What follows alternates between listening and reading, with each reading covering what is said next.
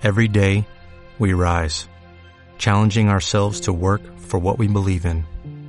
At U.S. Border Patrol, protecting our borders is more than a job, it's a calling. Agents answer the call, working together to keep our country and communities safe. If you're ready for a new mission, join U.S. Border Patrol and go beyond. Learn more at cbp.gov/careers.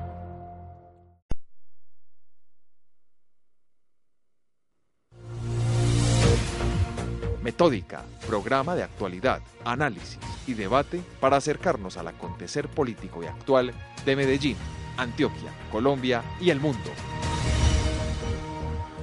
Saludamos de manera especial a todos nuestros oyentes que hoy, como todos los viernes, se conectan a través de Acústica, emisora web de la Universidad de AFIT, y a las 7 de la noche, en repetición por Radio Zipa Estéreo, emisora web del Círculo de Periodistas y Comunicadores Sociales de Antioquia. Sean ustedes bienvenidos entonces a una emisión más de nuestro programa.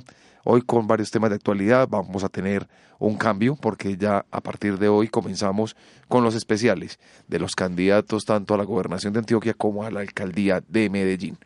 Es bueno precisar a nuestros oyentes que pues esperamos poderlos tener a todos acá en nuestra cabina, pero si en algún momento eh, pues no podemos organizar agenda con algunos de ellos porque se mantienen muy ocupados, pues traeremos igual algún personaje invitado en la semana de manera especial, un académico o un experto en algún tema para hablar de temas de actualidad.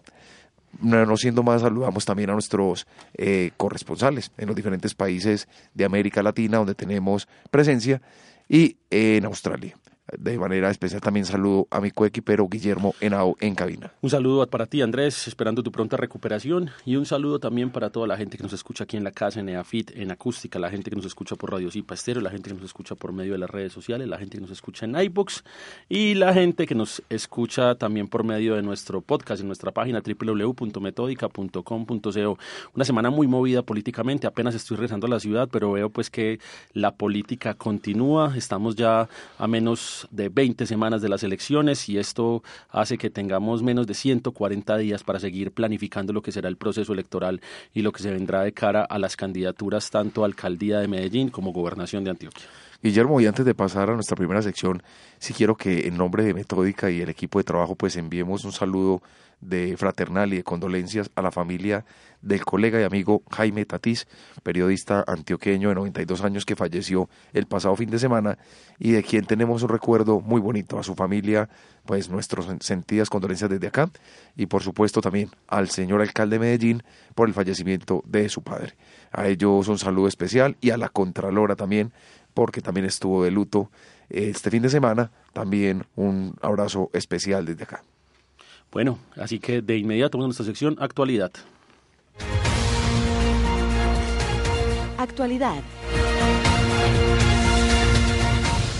Bueno, Guillermo, el código de policía, eh, tan querido y tan odiado por muchos, eh, tuvo una ponencia, vimos el año, la semana pasada eh, una noticia que inundó los medios de comunicación frente a unos jóvenes antioqueños y un santanderiano, un antioqueño y un santanderiano pues entablaron una demanda porque ellos consideraban que se estaba violando el artículo 20 de la Constitución Política de Colombia, el libre derecho a la personalidad, y esa demanda pues pasó a la Corte, ganó y ya está permitido, por así decirlo coloquialmente, nuevamente tomar licor y consumir eh, drogas, por así decirlo, en parques y en lugares públicos. Y para ello hemos traído a una persona que es un experto en la materia, es docente. Él tiene una posición muy clara, muy concisa frente a esta situación y lo vamos a tener en dos momentos en el programa. En la sección actualidad, donde vamos a hablar sobre este tema en específico y luego vamos a él va a ser nuestro invitado de la semana. Él es Rodolfo Correa, docente universitario y precandidato a la gobernación de Antioquia. Rodolfo, bienvenido a Metódica. Andrés, eh, Guillermo, muchas gracias por la invitación. Por supuesto, también Alejandra, la directora. Un gusto estar aquí hablando con la gente de la universidad que también llevo mucho en el corazón porque este es el claustro que siempre ha posibilitado la reflexión y siempre ha posibilitado que haya la discusión necesaria en el departamento para el avance de la ciencia y el conocimiento. Bueno, Rodolfo, enmarcando nuevamente, el Código de Policía multaba a ciudadanos eh, que consumieran sustancias psicoactivas o licor en espacios abiertos. Eh, algo que el tribunal, que para el, alto tribunal, o sea, para la Corte Constitucional, era inconstitucional. Eh, esa norma, pues, como les decía, hubo dos demandantes y pues la norma la semana pasada nos dimos cuenta que efectivamente pues ya los colombianos pueden perfectamente consumir drogas y alcohol en espacio público. ¿Cuál es su posición frente a esta decisión?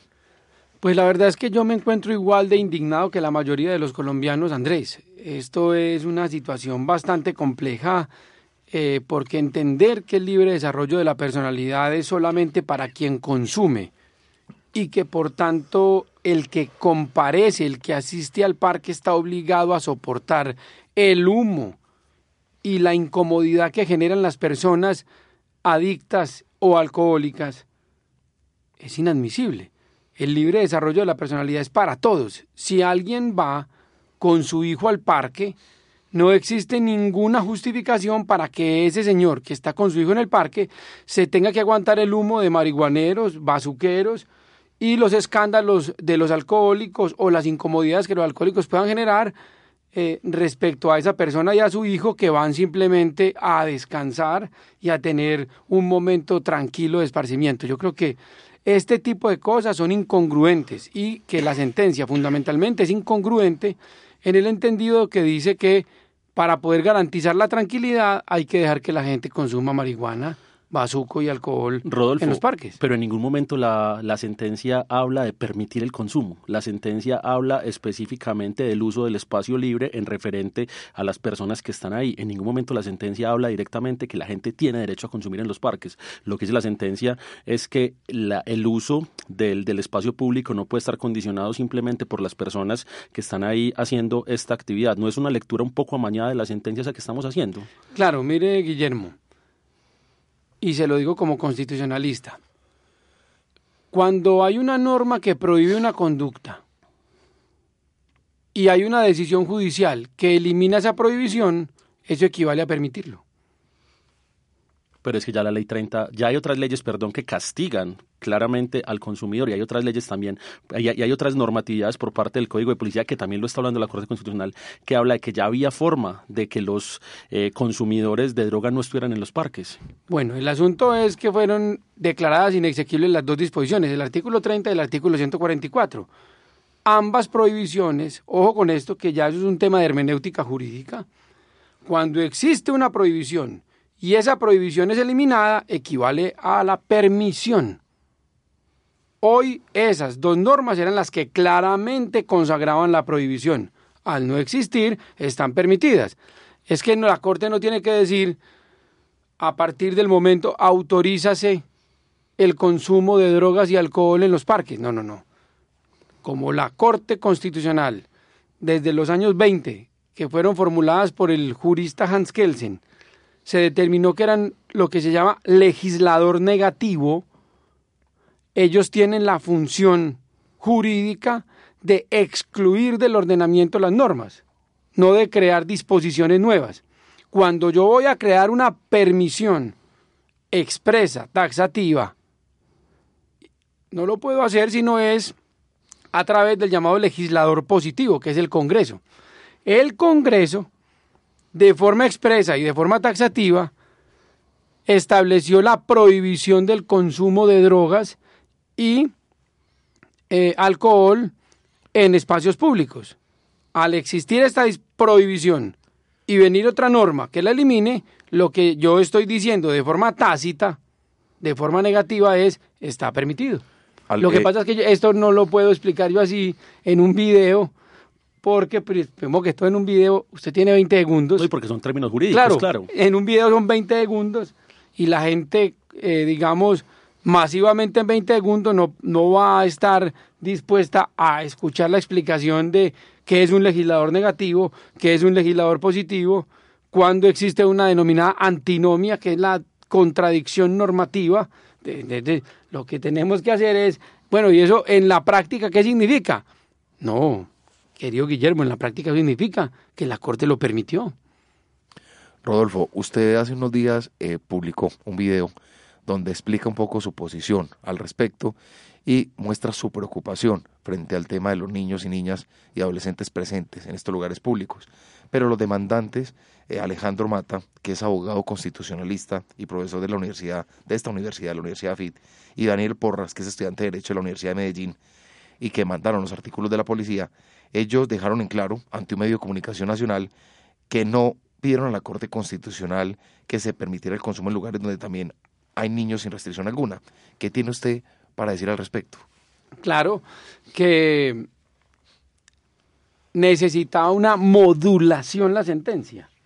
Es decir, no podría eh, de un solo tajo eliminarse sin condicionamientos. La Corte en múltiples ocasiones ha generado eh, sentencias de exequibilidad o inexequibilidad y las ha condicionado.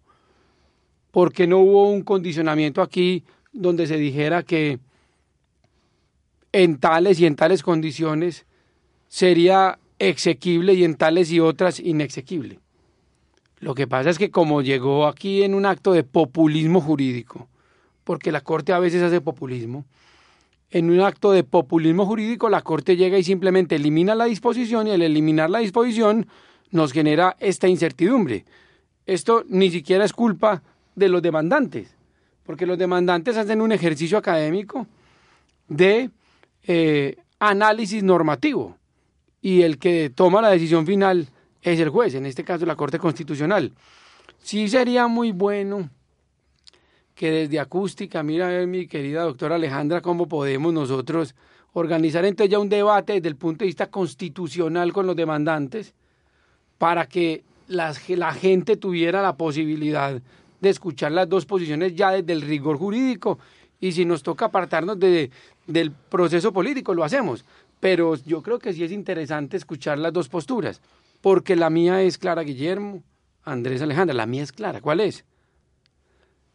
El libre desarrollo de la personalidad tiene como límite la libertad ajena. Nosotros vamos a tener a Rodolfo Mata en, en la próxima emisión del programa, probablemente dentro de ocho días, sino dentro de quince porque también la idea era esa, que él estuviera acá, pero por motivos de género no nos pudo acompañar. Pero por supuesto queremos escuchar las dos Claro, claro. Eh, Rodolfo, hablando un poquito entonces del contexto ya de la norma, no resulta demasiado prohibitivo que tengamos que legislar sobre cada acción individual eh, y a la vez esto repercute en lo grupal. ¿A qué me refiero puntualmente? Que ya nos tocaría también entonces no, tener normas sobre el Día de la Madre, donde es el día que más eh, muertes se dan en, la, en, el, en el país. Tenemos que tener norma además...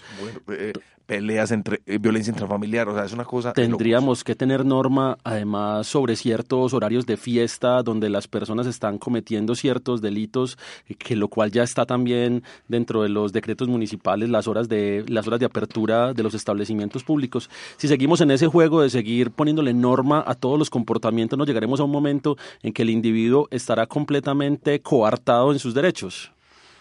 Es una pregunta bien interesante, mi querido Guillermo, y yo se la voy a analizar. Afortunadamente, hace 15 años soy profesor de teoría jurídica. Entonces, eso ya es un tema sobre el espectro regulatorio de la conducta humana y cuál es la función del Estado. Yo la puedo responder también de manera muy sencilla.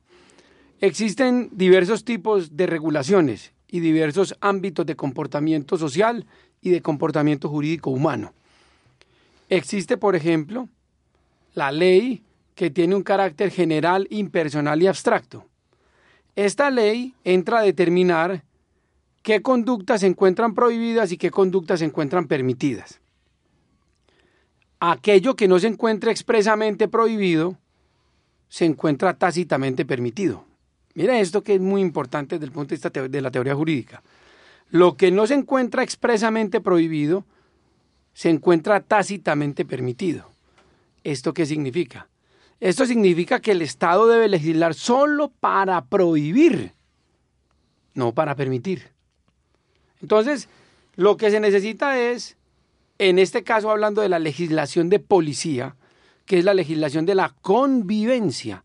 El código de policía es la norma más básica de coexistencia desde el punto de vista jurídico, porque es la disposición que regula el día a día el día a día, lo ordinario, lo común, lo corriente.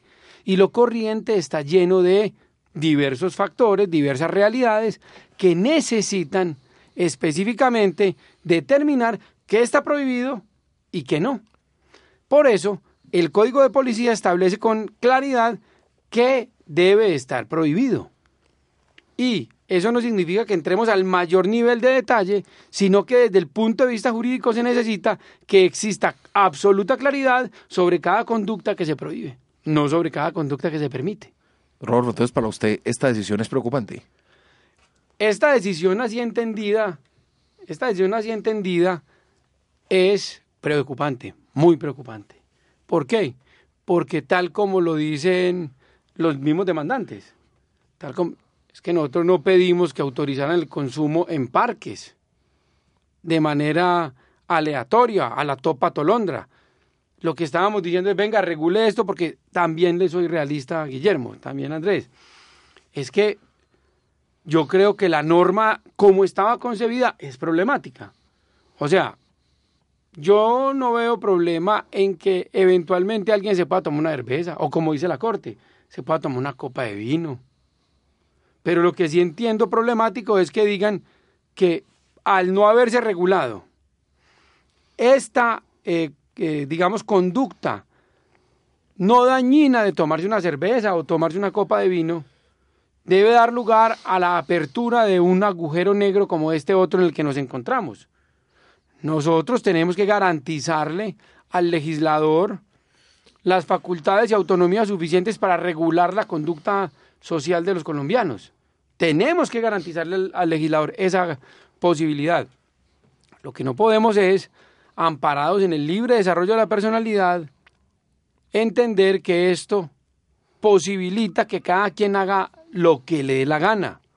No, no, no, señor, es que nosotros no podemos hacer lo que nos dé la gana.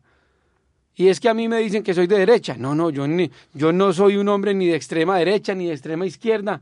Yo creo que las posiciones aquí no tienen que ver ni con derechas ni con izquierda, tienen que ver con el orden, con la necesidad del orden social. Nosotros, como, como individuos que coexistimos, tenemos que entender que la libertad nuestra llega hasta donde comienza la libertad de los otros y que el libre desarrollo de la personalidad no puede ser confundido con el libre desarrollo de la animalidad. Este tema seguirá siendo un tema de análisis para nosotros en nuestro programa y por supuesto, pues tendremos la contraparte frente a este tema tan específico. Rodolfo, usted muchísimas gracias por habernos acompañado en esta primera parte del programa, porque pues usted se queda aquí en cabina, porque vamos a seguir hablando con usted de un tema especial, pero vamos a pasar de una vez de Medellín a Montevideo, Uruguay.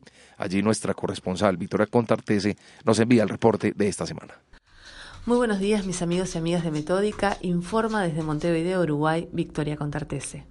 Nos encontramos a 15 días de las elecciones internas en nuestro país, elecciones en las cuales se elegirá de cada partido un candidato que disputará las elecciones nacionales en octubre y posteriormente, en caso de no alcanzar la mayoría absoluta, en noviembre en una instancia de balotaje. Tal y como les había comentado, cada uno de los partidos que integran nuestro sistema político tiene cierto número de candidatos. Esta configuración eh, ha variado muy poco en, este tiempo. Tal vez la única variación importante que hubo fue en el Partido Nacional, donde la senadora Verónica Alonso, que eh, se candidateaba como presidenta del país, decidió bajar su candidatura y apoyar la candidatura de Juan Sartori, un empresario que si mal no recuerdo, les había comentado en la columna anterior, apareció prácticamente de la nada. Es uruguayo, vivió en el exterior y eh, se le ocurrió venir a ser político. Sin embargo, a pesar de ser un outsider absoluto y su campaña hacer agua por todos lados, eh, se encuentra segundo en las, en las encuestas de intención de votos dentro de su partido. Es realmente un suceso que llama la atención. Eh, su campaña es una campaña netamente comercial, em, de la cual este, podremos hablar más adelante con, en profundidad, pero es una campaña que dista mucho del estilo de campaña política que se hace en Uruguay que es un país muy conservador en lo que tiene que ver con la política. Entonces sorprende este cambio. Habría que analizar más profundamente las, las condiciones en las cuales se está dando esta candidatura y los apoyos que está recibiendo. Eh, en el partido oficialista, en el partido de gobierno, el Frente Amplio, permanecen los cuatro candidatos, la ingeniera Carolina Cose, el ingeniero Daniel Martínez, que resulta ser el favorito, Mario Vergara y Óscar Andrade. Luego, el Partido Colorado tiene como candidato favorito al expresidente de la República, Julio María Sanguinetti, que eh, levanta por allí amores y odios eh, y que em, está intentando apelar a un crecimiento del Partido Colorado, puesto que, eh, dados los números, no puede de ninguna manera disputar la presidencia de la República. Luego, en lo que tiene que ver con otros partidos más pequeños, el Partido de la Gente, el partido de Edgardo Novik, del cual ya hemos hablado también en otras columnas, se encuentra bastante disminuido en relación a lo que era al principio de año, puesto que la figura de Edgardo Novik, también como un outsider de la política, un empresario, se vio eclipsada frente a la figura de Juan Sartori y ha perdido un poco de aquello que lo caracterizaba como algo original.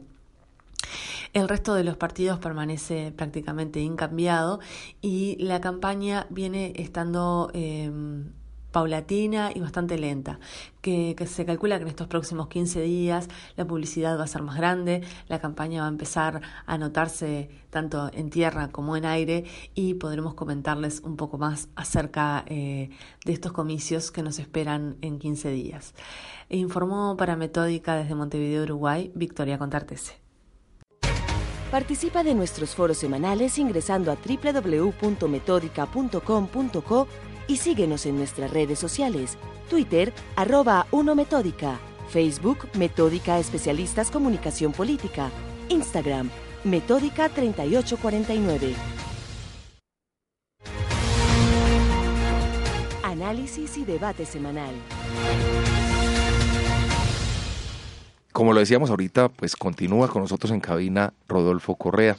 Rodolfo eh, ya ahorita entramos ya a un tema especial y en nuestro personaje de la semana, porque a partir de hoy ya comenzamos con los especiales de candidatos, tanto a la gobernación de Antioquia como a la alcaldía de Medellín, y pues había que aprovechar la agenda de Rodolfo para tenerlo acá y de una vez entrevistarlo. Rodolfo es candidato independiente, va por firmas, pero también tiene el respaldo de la ASI. Eh, Rodolfo es, ha sido docente universitario, es una persona que ha estado en el sector público, en el sector privado, y pues ha sido reconocido como un profesor eh, universitario de muy buena tacha. Rolfo, usted nuevamente bienvenido acá a nuestra sección Personaje de la Semana. Muchas gracias Andrés por la invitación, un placer estar aquí. Hablemos un poquitico de lo que está pasando en términos políticos y electorales, Rodolfo. Hace pocos días eh, hubo ya, digamos que la salida de varios candidatos a la gobernación de Antioquia. Comenzamos por Andrés Guerra, que tuvo el primer aval, que fue el de Centro Democrático. Posteriormente eh, estuvo Aníbal Gaviria, que lanza su candidatura por firmas, pero Rodolfo Correa ya venía con un proceso, digamos que de largo aliento. ¿Cómo empezó esto? Para que la gente vaya entendiendo quién es Rodolfo Correa. Hombre, Guillermo, vea, yo le cuento aquí muy rápidamente. Resulta que yo fui secretario de Productividad y Competitividad del Departamento de Antioquia. Cuando yo llegué a la Secretaría de Productividad y Competitividad me di a la tarea de investigar la realidad macroeconómica del departamento. De hecho, vine aquí y hablé con el doctor Juan Luis y él muy amablemente me posibilitó el apoyo del decano de la Facultad de Economía. Empezamos a hacer análisis, íbamos a hacer cosas muy interesantes y Mire, por ejemplo, lo que, lo que descubrí yo en ese ejercicio investigativo. ¿Cómo les parece a ustedes que el gran problema de Antioquia es que no tiene modelo de desarrollo económico? ¿Qué significa eso? Primero que todo, ¿qué es un modelo de desarrollo económico? Mire, un modelo de desarrollo económico es un método para la generación de riqueza material. Oiga, pues eso que es importante, un método para la generación de riqueza material. En Antioquia no hay método. En Antioquia, yo siempre digo, es como si estuviéramos todos sentados en una barquita en medio de una laguna, cada sector de la economía tuviera un remo y cada uno de ellos remara para un, para un lado distinto. Bajo esa concepción es imposible que avancemos, porque cuando en, un, en una barca todo el mundo tiene un remo y rema para un lado distinto, jamás avanzamos. Estamos en un remolino, muchachos. ¿Y saben qué es lo que pasa? Que estamos en ese remolino teniendo la misma economía del siglo XIX. ¿Por qué digo esto? Porque cuando era secretario precisamente, yo me voy para los municipios de Antioquia y me encuentro con una sorpresa. Descubro que en el 80% de los municipios del departamento la economía funciona de la siguiente manera. Un señor tiene una parcelita en esa parcelita produce alguna variedad agrícola, un intermediario viene, le compra su producto y el intermediario se queda, como en el siglo XIX, con el 70% de la utilidad. Pero resulta que ese señor, el excedente que le queda en producción, va y lo vende el fin de semana al pueblo y con eso compra un mercadito, se pega una borracherita, se monta en su mula y se va para su vereda y así sucesivamente todos los días de la vida. Rodolfo, usted es abogado de la Universidad Autónoma Latinoamericana, eh, tiene estudios de máster en Derechos Fundamentales y especialización en Literatura y Poder en la Universidad Carlos III de Madrid, España. Asimismo, se graduó de magíster en Derecho Administrativo de la Universidad del Rosario en Bogotá. Una, un perfil académico de muy buen nivel, pero quisiera conocer, y yo creo que no solo nosotros acá en cabina, sino las personas que nos escuchan al otro lado de los micrófonos, y es cuál es esa propuesta novedosa que usted trae para la gobernación de Antioquia. Claro, entonces espere, pues yo le termino de contar la historia porque de ahí surge la propuesta. Entonces resulta, mi querido Andrés, que bajo esa perspectiva no existe ninguna posibilidad de que el departamento se desarrolle. ¿Por qué? Porque tenemos el mismo modelo económico del siglo XIX. ¿Qué es lo que está sucediendo? Que nos estamos quedando sin campesinos.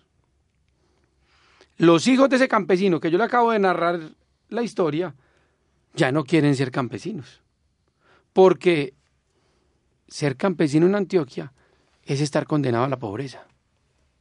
Entonces, como no quieren ser campesinos y como nuestro campo no es atractivo y nuestras zonas rurales no son interesantes para nuestros campesinos y para nuestros pobladores rurales, estos muchachos, los hijos de ellos, estudian cualquier cosa. Mire, una vez estaba yo en un municipio y me encontré con esto. El alcalde me dijo, vea secretario que nosotros en este pueblo sí somos distintos a todos. Mire, estos 50 muchachos que se acabaron de graduar del bachillerato, aquí les estamos dando una técnica. Y le dije yo, oiga, alcalde, ¿técnica en qué? Me dijo, lo estamos educando en técnica en gestión documental es decir, técnica en archivística. Y yo le digo, oye, alcalde, y es que 50 bachilleres formados en técnicas de archivo. ¿Es que aquí hay muchos archivos o qué? Me dijo, no, hombre, si es que aquí no hay ni archivo municipal. Entonces, estamos dando educación impertinente. Eso hace que el muchacho que vive en el pueblo venga a Medellín a buscar alternativas y tampoco la encuentra. Rodolfo, ¿cómo entender esa propuesta de cara a los 125 municipios, también diferenciando que más del 70% de esos municipios son categorías 5 y 6, municipios con ingresos inferiores, con presupuestos municipales inferiores a los 12 mil, 15 mil millones de pesos y municipios con unas características tan disonantes? O sea, podemos encontrar en el, en el norte un municipio como Belmira, el cual tiene una fortaleza lechera muy interesante, pero el nivel de empleo es bastante bajo en este momento. Podemos ir a Andes, donde encontramos un municipio cafetero con una fortaleza, digamos que en este rubro bastante alta y el empleo un poquito mejor. ¿Cómo leer eso en diferentes extremos, aún entendiendo que el campesinado con las diferentes dificultades que tiene sí tiene un valor para la, para la economía antioqueña? Y le complemento. Dentro de la investigación que hice descubrí que hay subregiones de Antioquia en donde el índice de pobreza rural es del 85%. Sí, es, es, es claro pobreza que hay, absoluta, 85%. Hay claro que hay campesinos que solamente comen una o dos veces al día. No, eso es una infamia, eso es una infamia. Entonces, con esta realidad, yo me di a una tarea. ¿Cuál es el modelo de desarrollo económico que necesita Antioquia? Y descubrí el modelo preciso para el departamento. Y vine aquí, lo compartí precisamente con el rector y con la Facultad de Economía. Y decidieron ayudarme en ese momento. Lo que pasa es que después no encontramos el apoyo gubernamental necesario para eso y eso digamos que generó mi salida del gobierno al no encontrar el, apoyo a esto. Pero mire el modelo. El modelo se llama modelo de economía regional, que consiste en qué? Consiste en identificar la capacidad productiva de cada subregión, especializar metodológicamente la productividad de esa subregión alrededor de ese producto o productos que haya aptitud para la generación y que, ojo, no solamente sea útil desde la oferta, sino también desde la demanda local y global. Uno. Dos, tenemos que asociar a nuestros campesinos en unos modelos de economía solidaria, creándole, entre otras cooperativas, Cooperativas que le permitan a ellos agruparse y formalizarse, permitiéndole el acceso a la seguridad social, salud y pensiones, porque el 65% de la gente que llega a los 65 años en Antioquia no se pensiona y se tiene que ir a vivir de arrimado donde un familiar. Eso es muy grave. Nosotros creamos este modelo, cooperativizamos la economía y vamos a hacer lo siguiente, y muy bueno que esto quede grabado. Nosotros vamos a crear en Antioquia un modelo en el que vamos a darle a las cooperativas la posibilidad de acceder a maquinaria, uno, e insumos. ¿Cómo? Vamos a generarle créditos a las cooperativas blandos, con cero tasa de intereses si toca nada más la corrección monetaria. Se le entrega las maquinarias a los campesinos y se le posibilita a ellos, al estar asociados, acceder a los insumos a costo de mayorista, que eso es lo que los tiene empobrecidos. Esas cooperativas además van a tener otra posibilidad muy interesante y es que dentro de mi gobierno, ojo con esto, voy a destinar un billón de pesos al año para posibilitar el acceso a la propiedad de los campesinos de Antioquia. Esa es la más ambiciosa reforma agraria que se ha intentado en la historia de Colombia. Un billón de pesos anuales para darle la oportunidad a los campesinos de que sean propietarios y que paguen ese crédito a 30 años con cero intereses y pagando la corrección monetaria en un modelo de arrendamiento financiero. Adicionalmente, en cada subregión creamos una ciudadela industrial, mire, termino para que conozcan el grueso de la propuesta, una ciudadela industrial en donde exista centro de acopio, planta de generación y transformación de valor agregado, un módulo de educación técnica y educación pertinente para el desarrollo local, asesoría técnica y un módulo de logística y comercialización, para que desde ahí acopiemos el producto, lo transformemos, le generaremos valor agregado y salga directamente a puertos y aeropuertos, eliminando la intermediación. Esto sí es una transformación de Antioquia. Rodolfo, el tema de salud es un tema que es prioritario para el departamento de Antioquia. Eh, vemos municipios donde la verdad los habitantes no tienen el acceso suficiente o la cobertura suficiente para siquiera los, principal, los primeros auxilios, por así decirlo, dentro de su territorio. Y deben desplazarse al municipio de cabecera más grande de la subregión o en su defecto a la ciudad de Medellín. ¿Qué garantías o qué propuesta tiene usted en el tema de salud para el departamento de Antioquia? Mire, lo más importante es entender que a la gente hay que permitirle la formalización. Con las cooperativas vamos a posibilitar que nuestra población rural acceda a el sistema de salud. Eso es muy importante. Y en segundo lugar, nosotros tenemos que ampliar nuestra red y fortalecerla. Esto suena muy abstracto, pero le voy a decir una cosa.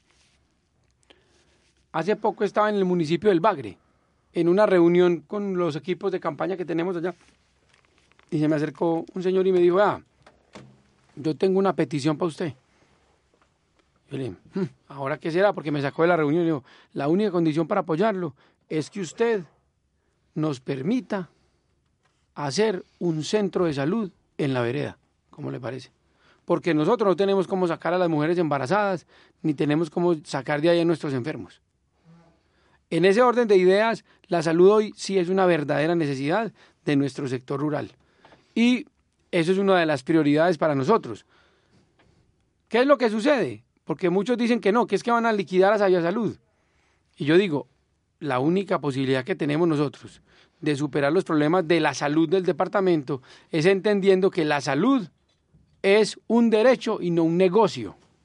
Y no quiero sonar populista, quiero simplemente hacerle entender a la gente, señores, la salud no es rentable, no es un negocio rentable. Y el gobierno debe entender que no puede esperar rentabilidad de la salud, porque en esa área de la actividad social no es posible generar utilidad para el gobierno. Rodolfo, volviendo al tema del campesinado, este, este gobierno, esta gobernación en cabeza de Luis Pérez, de la cual usted fue parte, planteó unos retos de cara a su cuatrenio. Uno de ellos era el plan de desarrollo agrícola, el plan de desarrollo rural. Este plan de desarrollo contemplaba ciertas iniciativas de las cuales usted eh, ha mencionado ya un par, como es el tema de la titulación de las tierras y como también es el tema de generar casi que clúster por cada, por cada subregión. Pero no clúster eh, sectoriales, sino territoriales, es decir, volver todo el territorio un clúster. Eh, ¿Esto es una continuación de este proceso o esto es una reinvención de lo que, de lo que hizo ya, el, de lo que intentó hacer el gobernador Luis Pérez o es una nueva mirada para, para contemplar un nueva, una, una nueva forma de ver el territorio y ver la ciudadanía en él? Yo creo, Guillermo, que las tres cosas que dices no son ninguna incompatible. Yo creo que esto es una parte continuidad, una parte reinvención y una parte nueva mirada. El POTA, Plan de Ordenamiento Territorial Agropecuario, es un gran insumo, superó los 16 mil millones de pesos la inversión y nos queda esto. ¿En qué consiste el POTA o Plan de Ordenamiento Territorial Agropecuario? Consiste si me en equivoqué, que, pido disculpas, en era que, POTA, en- exacto. en que se logró identificar la capacidad productiva de cada territorio. Hoy nosotros sabemos que se puede sembrar en cada hectárea de Antioquia. Eso no se puede despreciar. Ahora lo que sigue desde aquí en adelante, concebir nuestro desarrollo y, conseguir, y concebir nuestro futuro desde la especialidad de los territorios en la productividad para generar ocupación, ingreso, bienestar y educación. Pero esto no se puede lograr si no hay orden. Es decir, si los territorios están al mando o bajo el control de los grupos criminales, esos grupos, apenas queremos las cooperativas, van a venir a extorsionar las cooperativas. Por eso, otro de los ejes fundamentales de nuestra propuesta es la recuperación del orden, el mantenimiento de la integridad del territorio y el control del Estado de cada uno de los centímetros cuadrados de nuestro territorio. Por eso he dicho, esas zonas que hoy están bajo el control de los grupos criminales, lo vamos a militarizar. Y si nos toca poner un soldado en cada esquina, lo vamos a hacer. Esa no es una propuesta demasiado populista y demasiado cerrada en la medida que no hay ni siquiera una forma eh, dentro de lo que se denomina fuerza pública para tener un militar o un policía en ¿Usted cada... sabe cuántos soldados hay en Antioquia? En Antioquia no sé exactamente, Ah, en yo le voy a Colombia, decir, en Colombia hay, hay- más de hay- 250 yo le voy a mil decir, en. Antioquia hay 23 mil soldados. ¿Y sabe qué hacen esos 23 mil soldados, Guillermo? Esos 23 mil soldados se mantienen en los batallones haciendo ejercicio y cantando oraciones militares y, de- y haciendo eh, entrenamiento. Yo creo que el entrenamiento debe ser menor y además debe ser entrenamiento en el territorio. La la, solución- ciudadanía no es un problema. No, Ricardo. señor, es una garantía. Es que nosotros no podemos desconfiar de nuestra fuerza pública. Ah, sí, pero es que han cometido falsos positivos. Pues para eso está la Procuraduría. Entonces llevemos también la Procuraduría y la Defensoría del Pueblo. Pero lo que no podemos, mi querido Guillermo, es bajo ninguna circunstancia permitir que sean los delincuentes los que controlen cada esquina. Como ellos sí pueden y son muchos menos que nosotros. ¿Saben cuántos delincuentes hay en los grupos armados en Antioquia? 3.500. Y tenemos 23.000 soldados, más los policías. No, no, no, más las demás fuerzas de seguridad. No es populismo. Populismo es decir que el control del territorio debe estar en manos de los criminales. Ese sí es el engaño populista que muchos nos quieren vender. Lo que necesitamos es orden. procesos de convivencia. ¿Ha pensado usted en realizar proyectos, planes, programas que en vez de militarizar las zonas, pues la verdad que la gente acoja, los niños, las niñas, los adolescentes, los adultos, los adultos mayores, eh, una formación desde el Estado que permita convivir en paz? Sí, Andrés, eso hay que hacerlo, pero una cosa no excluye la otra. Mire, otro de los grandes planes que tengo yo, una cosa hermosa. Yo tengo el plan más ambicioso en la historia de Antioquia de educación en el ser. ¿Cómo así que de educación en el ser? ¿Qué es educar en el ser? Educar en el ser es enseñarle a la gente a descubrir cuál es su papel y el sentido de la existencia humana. ¿Cómo así? Sí. La gente, mucha gente, no sabe cuál es el sentido de su existencia. La gente no sabe por qué vive. Por eso se suicida.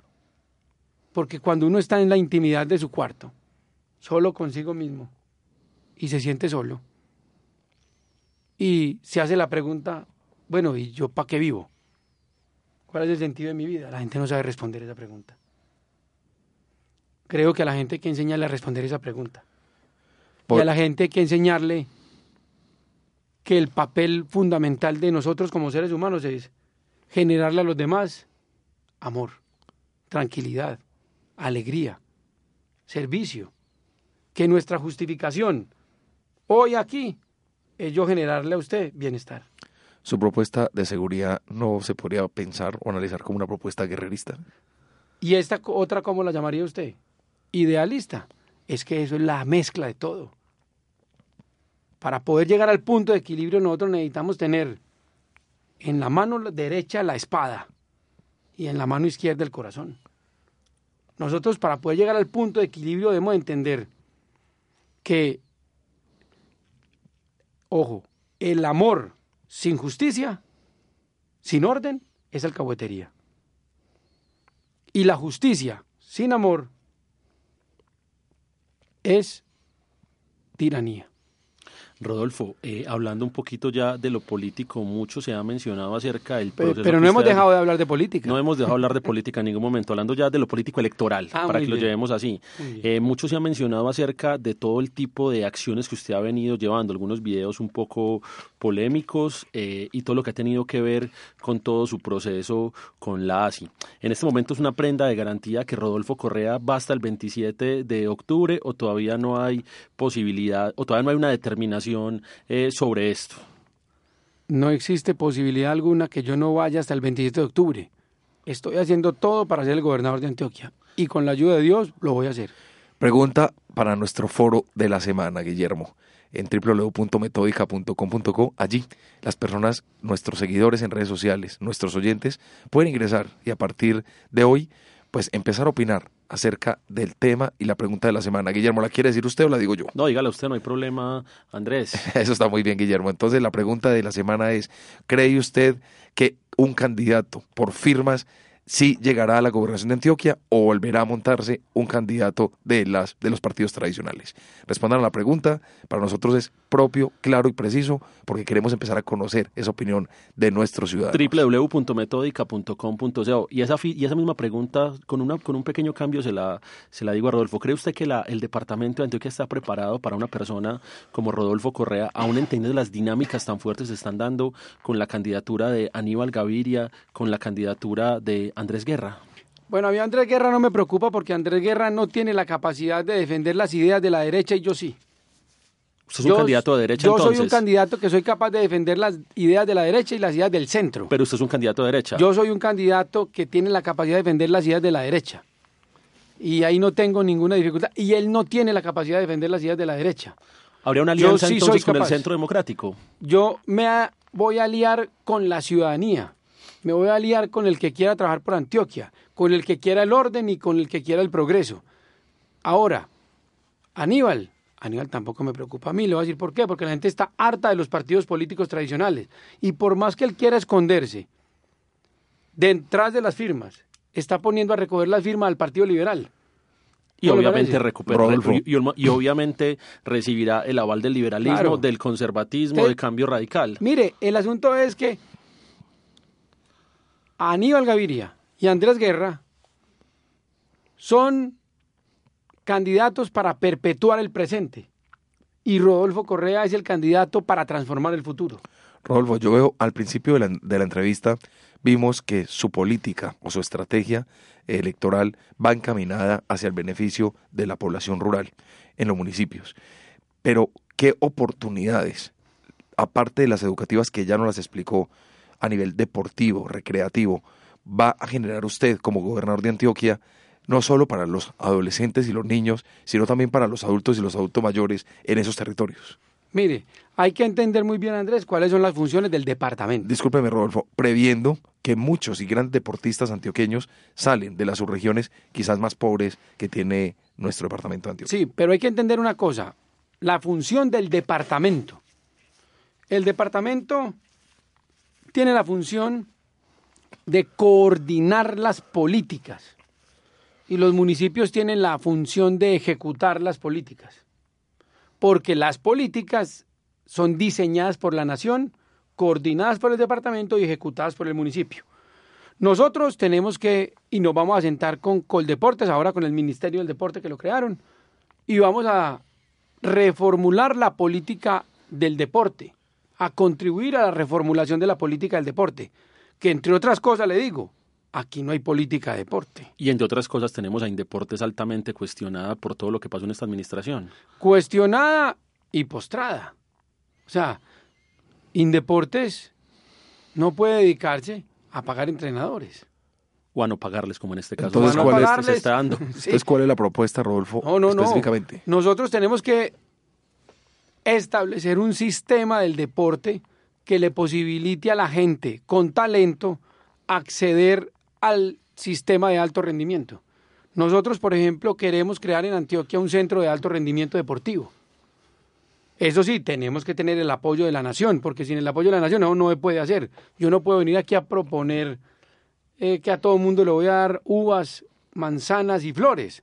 No, necesitamos el apoyo de la nación porque nuestro, nuestro gran ideal es crear un sistema de alto rendimiento deportivo. Porque sin eso, lo que está pasando es que nuestros talentos se están quedando sin posibilidad de ser expuestos. Usted habla a- ahorita cuando le pregunté acerca de, de- de- de- del tiempo de su candidatura y de lo que pasaría, usted hablaba de ser capaz de defender las ideas de la derecha. Eh, hemos visto que en el país se han dado ciertas dificultades desde el partido de la ASI con esta defensa de, la- las ideas de la derecha, especialmente con el, con el senador Manguito. Este senador que al parecer en su coalición eh, decentes eh, defendió ciertas ideas, pero cuando llega al Senado de la República eh, defiende otras ideas. De pronto no resulta un poquito, digamos que es, un- es una amalgama complicada decir que se defiende las ideas de la derecha cuando la ASI en, en su función como tal habla más de unas ideas de centro. Sí, es que primero que todo, Guillermo, yo repito que yo ya no creo que una sola ideología sea capaz de resolver todos los problemas. La sociedad actual tiene problemas multidimensionales y por lo tanto se requiere una respuesta ideológica multidimensional. Es decir, por ejemplo, hay gente que cree en el liberalismo filosófico. Desde el liberalismo filosófico, por ejemplo, no cabe el animalismo no cabe el respeto de los animales porque del liberalismo político los animales son cosas que se mueven. Entonces, y yo por ejemplo creo que hay que re- respetar y defender cada vez más a los animales. Y eso es de derecha, eso es de izquierda, eso es de qué. No, yo lo que le quiero decir es, yo soy capaz de defender la gente que tiene ideas de derecha, porque yo también creo en muchas de esas ideas. Yo también soy capaz de defender las ideas sociales y soy capaz de reunirlo todo en eso que se llama el centro. Ahora, usted me pregunta, ¿y su partido está de acuerdo con, que se defiendan las ideas de derecha? Si están de acuerdo bien y si no también. Y si no les gusta que me saquen. Pero yo tengo el carácter suficiente para gobernar Antioquia y para decirle a la gente lo que pienso. Si me quieren recibir así bien y si no también. Generación de empleo. Desempleo en Antioquia ocupa cifras eh, preocupantes y alarmantes con respecto al resto del país. ¿Cuál es su estrategia? ¿Cuál es su propuesta? Acabo de explicarle, mi querido Andrés, que vamos a crear un modelo de desarrollo económico. Esto no se crea con acciones desarticuladas, con acciones desencadenadas. En el modelo de desarrollo económico vamos a especializar los territorios en la productividad local, vamos a cooperativizar a la gente, vamos a crear ciudadelas industriales y le vamos a dar a la gente la posibilidad de que sus productos sean comercializados directamente sin intermediación. Ahora hay un tema muy interesante con todo lo que son las alcaldías municipales. Usted como gobernador tendría la responsabilidad de designar alcaldes en caso de que estos sean eh, retenidos por la, por, por la ley, en caso de que sean llevados a, prisión domiciliaria o a prisión, en caso más bien de que sean condenados por la justicia, para hablar en términos normativos. ¿Qué está pasando en el territorio antioqueño que en este momento tenemos muchos alcaldes cuestionados y peor aún, tenemos muchas candidaturas de alcaldes municipales eh, cuestionados y usted como gobernador va a ser corresponsable de todo este territorio. Mire, si seguimos eligiendo los mismos, tendremos los mismos resultados. Y le menciono solamente un par. Tenemos alcaldía de Bello eh, con dificultades, tenemos ahora parece que... Barbosa. Barbosa también tenemos dificultades. Ahora parece que también la alcaldía de Caldas también parece que va, que, va a tener dificultades. Tenemos en el Bajo Cauca, Nechí, Caucasia con, con problemas. ¿Qué está pasando entonces, eh, Rodolfo? Que estamos fallando en la elección de nuestros líderes. Por eso, Rodolfo Correa, un profesor, se presenta a estas elecciones a enfrentar a las maquinarias corruptas y a decirles no votemos por los mismos. No podemos seguirnos toda la vida quejando de que los políticos son corruptos y no elegir a gente que viene sin dependencia de ninguna eh, organización política, sin condicionamientos y sin tachas de corrupción no se puede dudar que esa es la persona que necesita el departamento de Antioquia. Ahora usted menciona la palabra profesor. Y digamos que ese mismo discurso ha sido utilizado en varias oportunidades por Sergio Fajardo. ¿Cómo desmarcarse de eso? Porque la gente está observando que eh, el profesor como tal parece que no fuera político, pero cuando ya entra a la política, obviamente se vuelve político. Primero que todo, Sergio Fajardo no es un profesor, es un ex profesor. O sea, él fue profesor hace 20 años y sigue diciendo que es profesor. Uno no es profesor si deja de serlo. Yo sí soy un profesor y voy a seguir siendo profesor. Si no va a la academia, pues. Eso, y sí, claro. Pues, y si soy gobernador, voy a seguir siendo profesor. O sea, yo, ser profesor es mi vocación. Y desde esa vocación, uno todos los días en las aulas quejándose, criticando todo. Hasta que un día dije, no, yo voy a dejar de criticar y voy a hacer. eso es lo que estoy haciendo. Pero fue lo que hizo Fajardo. Un, Rodolfo, un tema importantísimo. Hidroituango. Hidroituango. ¿Qué va a pasar con Hidroituango en su gobierno? Hidroituango tenemos que seguir adelante con nuestro proceso de recuperación. Yo ya he dicho, voy a proponerle a Jorge Londoño que sea mi gerente de Hidroituango. Es decir, que pase de EPM a Hidroituango para que de allí superemos las diferencias, superemos la crisis y sigamos en la misma línea de solución del problema que lo estamos haciendo bien. Ya se determinó que hubo un error en el diseño de los túneles. Por lo tanto, tenemos que superar esta crisis sin matarnos entre nosotros y sin entender que somos enemigos. Que la justicia haga su papel, que se revele la verdad, pero salgamos del problema.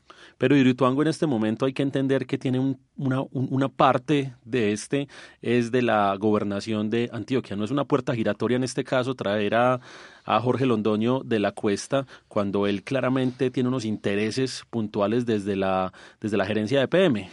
Sí, los intereses de Jorge Londoño han sido resolver la crisis y comunicacionalmente también. ¿Lo ha sido así? O, se han cometido muchos errores? Porque las, las dificultades más claras, digamos, que ha tenido Hidroituango en este momento, desde la gobernación de Antioquia, que menciona eh, Luis Pérez Gutiérrez, ha sido la falta de información certera, asertiva y en casos hasta verdadera, real, por parte de empresas públicas de Medellín sobre lo que pasó en las contingencias que tuvimos en Hidroituango. Creo que tanto el gobernador como el gerente de PM han hecho su mayor esfuerzo evidentemente de dos, puntos de vista muy distintos, pero hasta ellos mismos han estado sentados diciendo que van a resolver sus diferencias.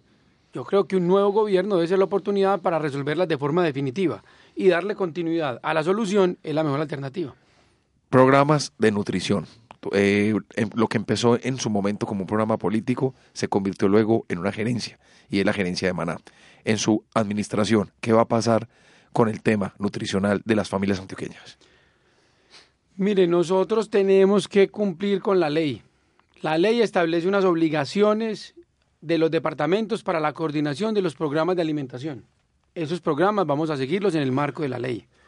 Lo que yo también quiero decir, Andrés, es que nosotros no podemos estarle asignando al departamento cosas que no le corresponden desde el punto de vista constitucional, porque aquí la gobernación se ha dedicado a invadir los ámbitos competenciales de los municipios y eso no puede seguir siendo.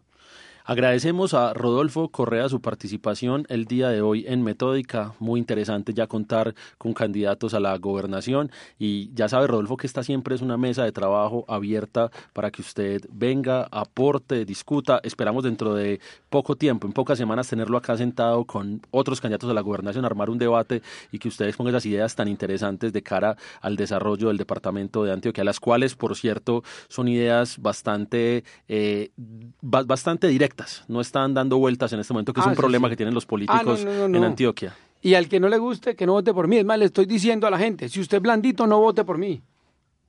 Rolfo, a usted muchísimas gracias por habernos acompañado en una emisión más de Metódica. Eh, acá, el programa que se emite por Acústica, emisora web de la Universidad de Vid, y como decía al inicio, por Radio Cipa Estéreo a las 7 de la noche. Muchas gracias por la invitación. Eh, muy satisfecho de este espacio. A todos ustedes les, les, damos las gracias por habernos escuchado hoy en Acústica de AFID. Los esperamos el próximo viernes para seguir conversando de temas de comunicación política, coyuntura política, marketing político. Agradecemos a toda la gente que estuvo acá en cabina, a Andrés, a Rodolfo, a Alejandra, a toda la gente que nos escucha en diferentes partes del mundo. Nos escuchamos el próximo viernes. Metódica, programa de actualidad, análisis y debate para acercarnos al acontecer político y actual de Medellín, Antioquia, Colombia y el mundo. ¿No se merece tu familia lo mejor? Entonces, ¿por qué no los mejores huevos? Ahora, Egglands Best están disponibles en deliciosas opciones. Huevos clásicos, de gallina libre de jaula y orgánicos de Egglands, que ofrecen un sabor más delicioso y fresco de granja que le encantará a tu familia. En comparación con los huevos ordinarios, Egglands Best contiene la mejor nutrición como 6 veces más vitamina D, 10 veces más vitamina E y el doble de omega 3 y B12. Solo Egglands Best. Mejor sabor, mejor nutrición, mejores huevos. Visita egglandsbest.com para más información.